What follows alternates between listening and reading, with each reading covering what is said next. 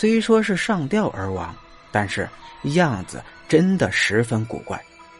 自缢用的绳子是裤子，所以当时看见的时候，人是光着屁股的。其次，那树很低矮，整个人是跪在地上的，而不是像电视里看到的人踩在石头上高高的悬着。将尸体运回去的时候。也费了不少劲儿，那时尸体已经僵硬了，而且那上吊的地方在一个高度四五米的山坡边的悬崖上。小富他爸他们几个男人，别说费了多大劲儿才把尸体折腾上去，就是为了到那里，都借助了不少工具。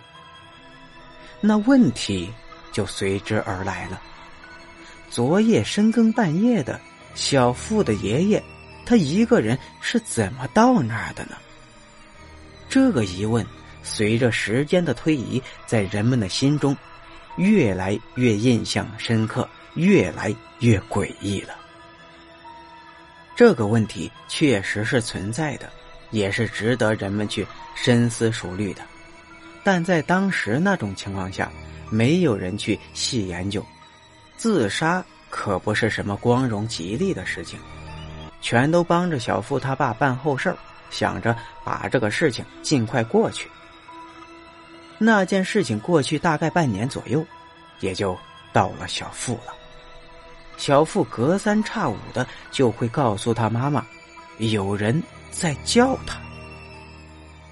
刚开始，他妈妈还是真没有在意，就以为是小孩子跟他闹着玩呢。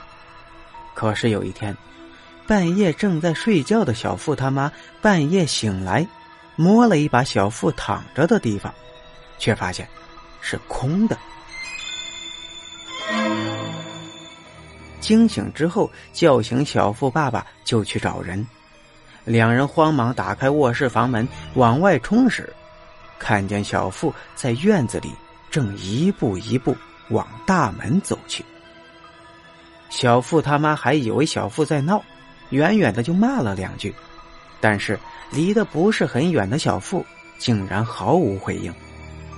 两人走进旁边，拿着手电筒一照，才发现小富那会儿还是闭着眼睛的。从卧室穿过院子，可有不少楼梯和门槛呢。小富他妈赶紧叫着他的名字，把他叫醒。小富迷惘着盯着他妈，他妈着急的问道。你怎么了？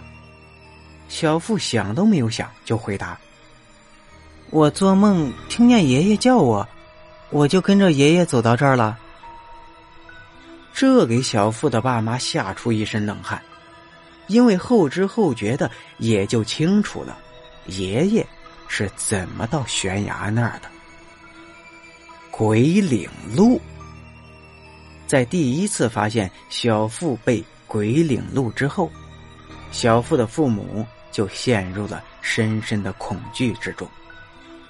他妈从那天开始，睡觉时候都要在小富和自己的手上系一根绳子。之后，据说小富都成年了，睡觉的时候都要把自己的手腕拴到床头上。